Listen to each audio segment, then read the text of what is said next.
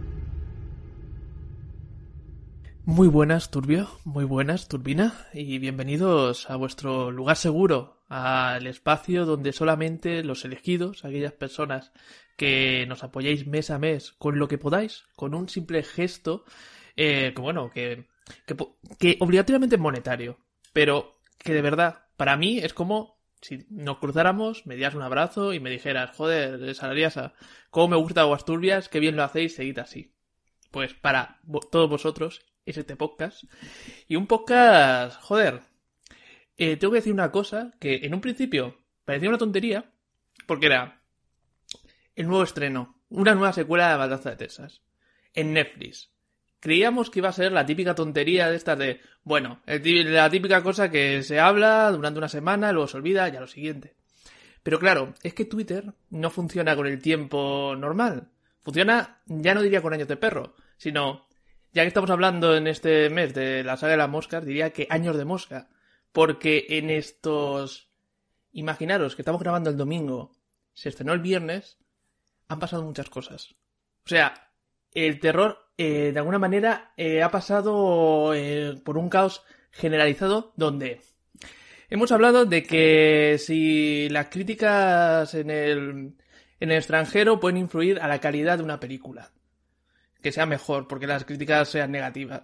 Hemos pasado a preguntarnos qué es un slasher, y no solamente si la matanza de Texas es un slasher, sino qué es el slasher de, de por sí.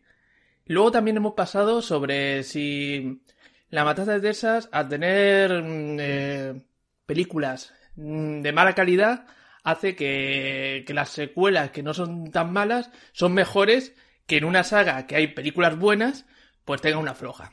No sé, cosas loquísimas. Ha sido unos días muy, muy intensos y que, joder, yo me siento ahora mismo muy viejo. No sé cómo estarás tú, Snap. Pues no sé, es que has hecho una intro en la que tengo que decir que todo es mentira. O sea, para cuando esto llegue a los turbios y turbinas, dirán, ¿cuál? Ah, coño. Sí, sí, sí, sí, la vi hace una semana tal, eh, no sé, a mí, yo, la verdad es que has contado todo esto y de todas estas preguntas que lanzas, que supongo que intentaremos responder, de las secuelas, que no sé qué, las recuelas, su puta madre, no sé qué, yo creo que la única afirmación válida, o sea, la única que estaría dispuesto a poner la mano en el fuego, es que vivimos en una sociedad. No sé si estás de acuerdo, David. Eh, pues yo la verdad es que mientras estaba pasando todo esto en redes de lo que hablaba Sarayasa, yo me estaba preparando el dossier de la mosca. Entonces, esto me ha dado un poco igual. Os voy a leer. que, iba, a decir, bueno, me estaba follando una tía y que ibas a quedar como el más jefe. Mientras ustedes estáis viendo esa puta mierda en Netflix, ya está Desde la vida real. Hostia, si lo sé, digo eso, tío. Pero bueno, eh, como os quiero leer aquí, eh, pues algo realmente relevante, que es la opinión sobre David Cronenberg, de David Cronenberg sobre el cine de terror. Y él dice, el único tema verdadero del cine de terror es la muerte. que es algo que está vinculado a la misteriosa relación que existe entre la mente y el cuerpo, o entre la materia inanimada y la inanimada. La mosca, por ejemplo, trata exactamente de la diferencia que hay entre la carne, meat, y la carne viva, flesh, del lugar en donde se encuentra la mente y el cuerpo. Si yo soy un científico y esta película es como mi laboratorio, de lo que estoy hablando precisamente es de cuál es la esencia de la vida, qué es estar vivo, a partir de qué punto se deja de ser humano. Entonces, ahora me cago en Dios que me vengan a decir que si la matanza de Texas mola o no mola. ¿Y Cronenberg qué?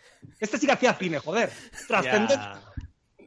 Ya, ya, ya, no, entiendo, entiendo el dilema. Bueno, eh, todo eso, es, es, es un aguas turbias de pago, también acá la nueva turbiedad especial y presentas, a, ya sabes. Sí, eh, eh, perdón, ¿eh? Sí, O sea, hazlo, que- hazlo, que- hazlo, sí. sí, sí. O sea, quiero No, no, decir, tírate, tírate. eh, disculpad, hay que presentar al invitado.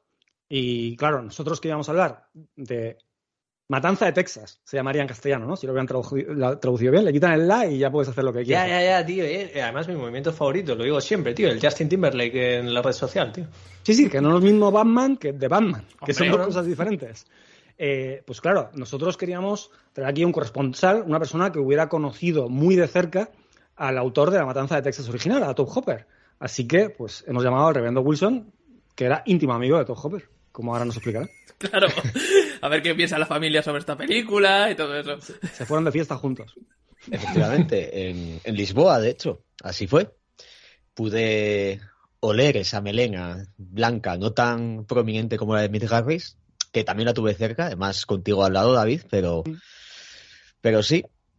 Bueno, muchas gracias eh, por la invitación. Ya estaba ahí un poco rozando el enfado porque estaba que no- viendo que no llegaba el momento de que David me, me presentase, pero lo veía ahí tan metido y tan intenso en su discurso que dije, yo si tengo que dar... ¿Te está gustando este episodio? Hazte fan desde el botón Apoyar del podcast de Nivos. Elige tu aportación y podrás escuchar este y el resto de sus episodios extra. Además, ayudarás a su productor a seguir creando contenido con la misma pasión y dedicación.